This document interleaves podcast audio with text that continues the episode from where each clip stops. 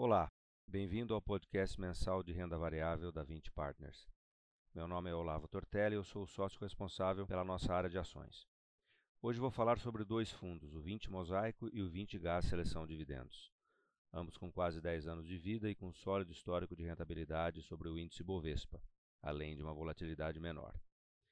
Em novembro, o 20 Mosaico teve um retorno de 2,5% contra 1% do Ibovespa.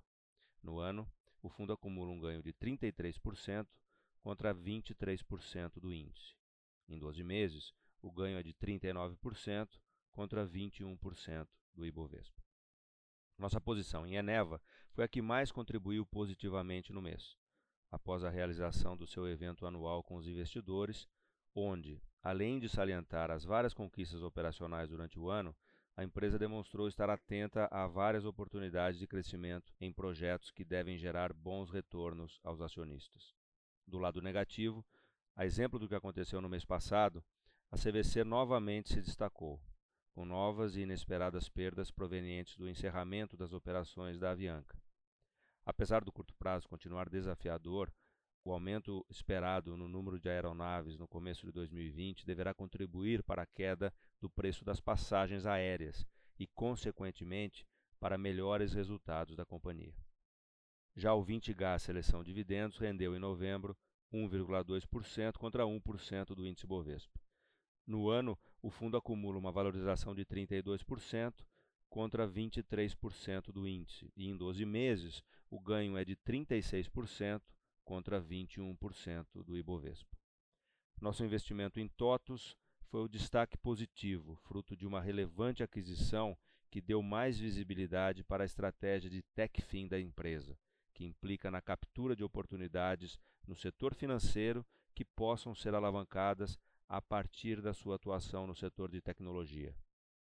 Já a nossa posição em CEMIG foi a maior contribuição negativa no mês, pois a ação continuou pressionada pelo mercado, muito focado nas chances eh, de privatização.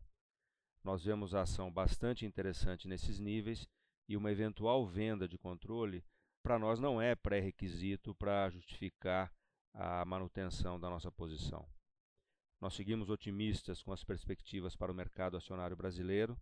A economia está voltando a crescer com mais vigor e os dados recentes do PIB, acima do esperado, reforçam isso.